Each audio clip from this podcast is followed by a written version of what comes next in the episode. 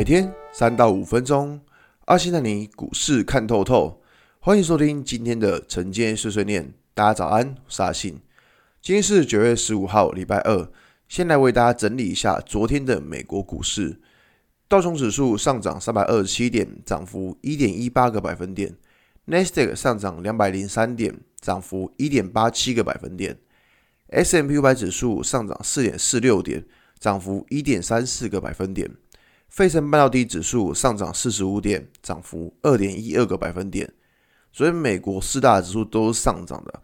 那我们这边直接来看到台股，昨天台股啊也算是很久没出现一个比较大的涨幅了。昨天涨了一百一十一点。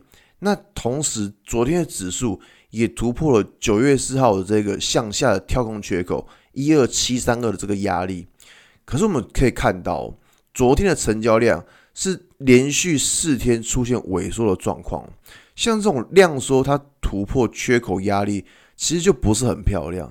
因为我们都知道，卖压它需要更多的买盘来化解。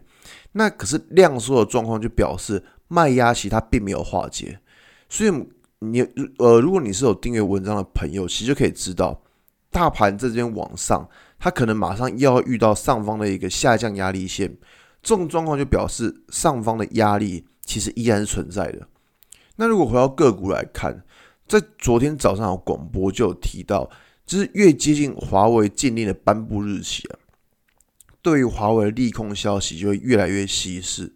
原因在于昨天讲的，反正该跌的啦，该杀的啦，反正都已经先杀了，股价其实早就开始做反应的了。所以看到昨天的 IC 设计族群，像是联发科那些，其实就有一点转强的味道。可是这边要跟大家讲的是说，就是对于这种 IC 设计族群，短期之内就是他们的股价还是都要先看它整理，因为你要想哦，股价刚跌了一大波下来，你要它立刻往上冲，这个不太可能。他们筹码都需要稍微沉淀整理一下。那讲到其实这边，大家应该觉得很讨厌，就是。最近行情就是这样，一天涨，然后一天跌，就可能这个族群已经很强，然后明天可能就转弱，或者这个族群昨天很弱，就诶怎么隔天就转强了？没错，现在就这样子，每一天都是涨不同族群，大家觉得说哇，这样很很难适应。呃，我这样讲啊，像好比说昨天台积电也还算强，那像昨天一些相关的设备仪器股票就跟着涨。那昨天其实还有一个比较隐藏的族群是。苹果概念股，其实苹果股也是弱了蛮久了。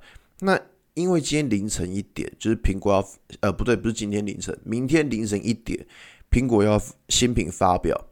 那在发表之前，其实外界就在传说说，苹果的新款手机可能不会在这个时候发表，他们预计要拖到十月中。不过这个也不是太大重点了，反正早晚都会发表。那现在外资啊。他们去看多台湾多数的电子股，都是认为第四季业绩会下滑，反而是因为苹果它因为延后拉货的状况，所以大家看就是第四季的业绩可能瓶盖股都还会维持在一定的水位。也就是说，就趁这波拉回的过程，其实可以顺便观察一下，就是苹果概念股。呃，不过短期就是苹果概念股的几乎线型其实还是蛮糟糕的，所以。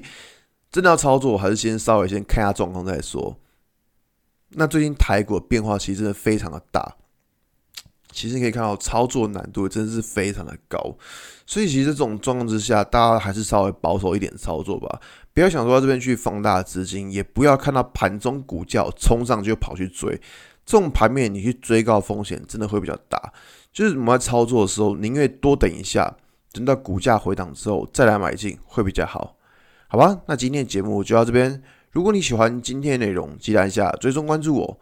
如果想知道更多更详尽的分析，在我的专案《给通勤族的标股报告书》里面有更多股市洞察分享给大家哦。阿信晨间碎碎念，我们明天见，拜拜。